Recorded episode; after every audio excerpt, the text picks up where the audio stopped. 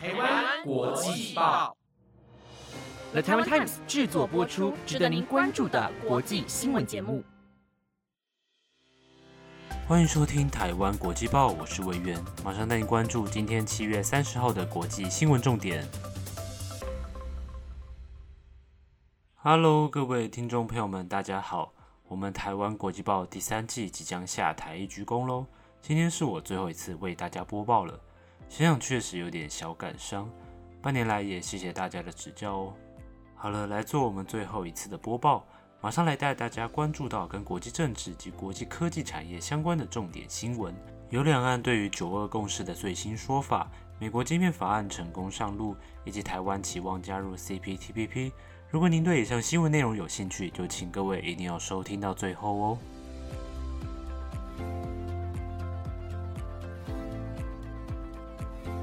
新闻首先带您看到中国大陆展开九二共识座谈会的最新情况。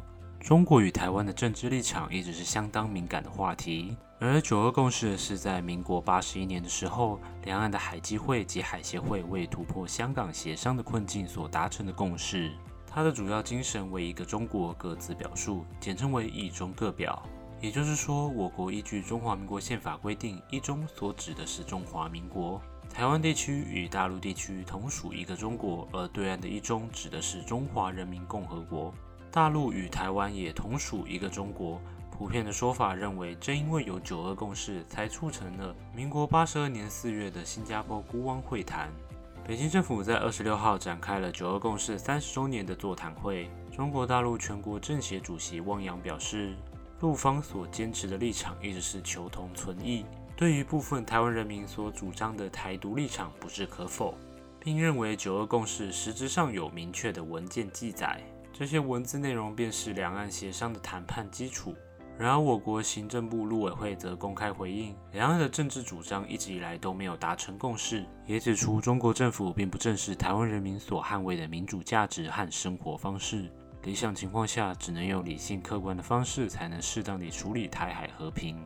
台海问题一直是国际上的热门话题，长达许久的政治僵局似乎也习以为常。接下来的局势会如何发展，在两岸即将更换领袖之际，也会是值得关注的一点。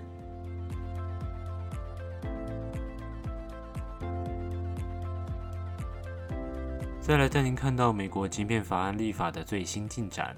这两年多的时间以来，除了有疫情肆虐全球而影响到全球经济的情况下，中美贸易战也因为全球供应链的短缺开始展开，双方互相较劲。美国大大加重了中国的商品进口到美国的关税额度，更随着疫情进而衍生成全球晶片荒，让美国国内开始担心过多的晶片产业外包至国外代工厂。时间久了，势必会影响美国的半导体产业，所以美国国会也开始着手进行晶片法案的落实。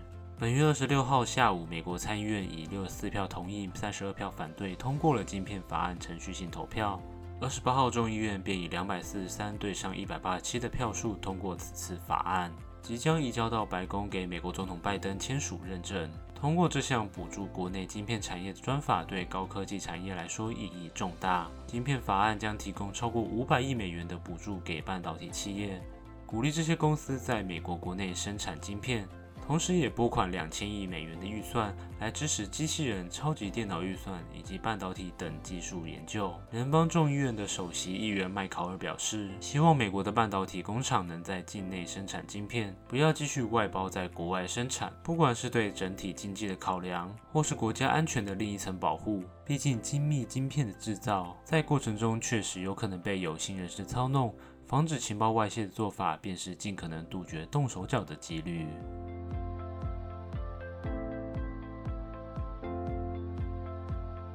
第三则新闻带您关心到美国众议院院长即将出访亚洲的最新消息。今年国际上的形势因为乌俄冲突的影响而显得格外紧张，中美关系也成为关注焦点。随着美国总统拜登跟中国国家主席习近平长达两个多小时的通话会谈结束，白宫在会谈结束后表示，拜登希望能与习近平保持畅通的沟通管道，不论是双方的合作共识或是敏感的政治难题，都有密切联系。两国领导人也提及乌克兰战争和美中之间潜在的合作可能性。拜登也重申，美国对台的政策并没有改变，但美国政府坚决反对任何片面改变现状或破坏台海和平的行为。然而，对谈途中，习近平有特别提及美国众议院议长佩洛西造访亚洲的行程。佩洛西即将出访的亚洲行特别引人注目，也特别针对此行是否会拜访台湾，各界都有所猜测。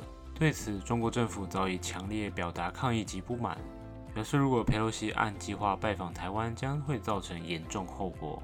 拜登对此一事件发表声明，表示。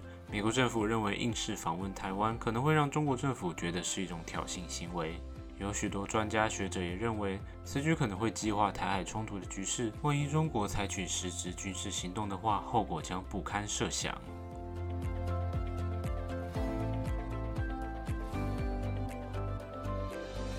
接下来带您看到俄罗斯政府对民间媒体的加以控制。俄罗斯与乌克兰的冲突持续延烧，各地战事不断，许多西方国家都纷纷抵制俄罗斯的独裁行为。而往往要达成一个威权政府的建立，有几个关键要素。首先便是会有少部分的族群或是人物控制整个政府机构，或是长期以不同形式来担任国家最高权力的领导人。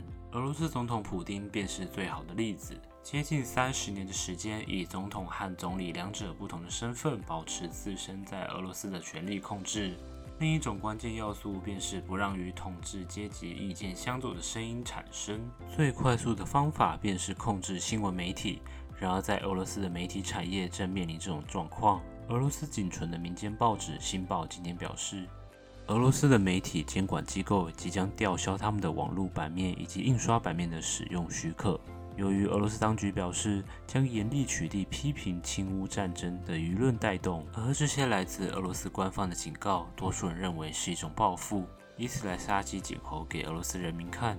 控制媒体发言权也决定了舆论的走向。由此可见，言论自由是一件多么可贵的事情。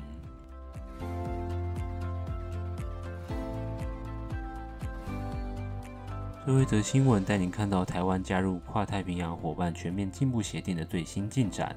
跨太平洋伙伴全面进步协定简称 CPTPP，源自于过去由美国主导的 TPP，但当在美国宣布退出 TPP 后，一度引发存废争议。之后由日本积极主导，就核心议题达成共识，并更名为 CPTPP。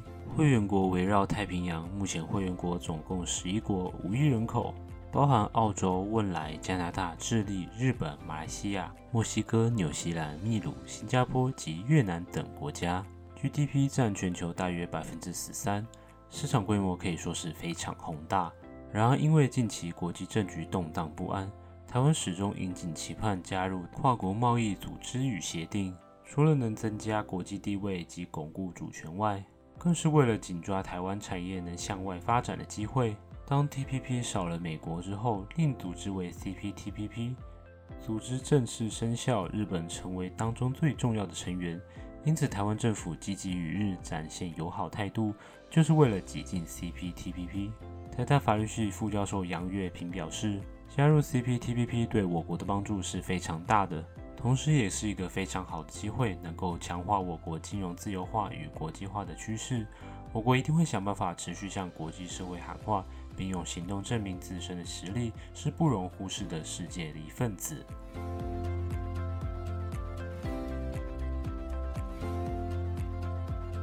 以上就是今天的国际报，本节目由 The Times 制作播出。如果喜欢我们的节目内容，请一定听完后要按下关注，也别忘了要留下你的五星评价，以追踪我们台湾国际报的 IG 哦。接下来就是由第四季的新成员来为大家播报啦，希望今天内容大家还喜欢。如果有什么建议和回馈，都欢迎到 Apple Podcast 上留言跟我说。我是魏源，有缘我们再会哦，拜拜。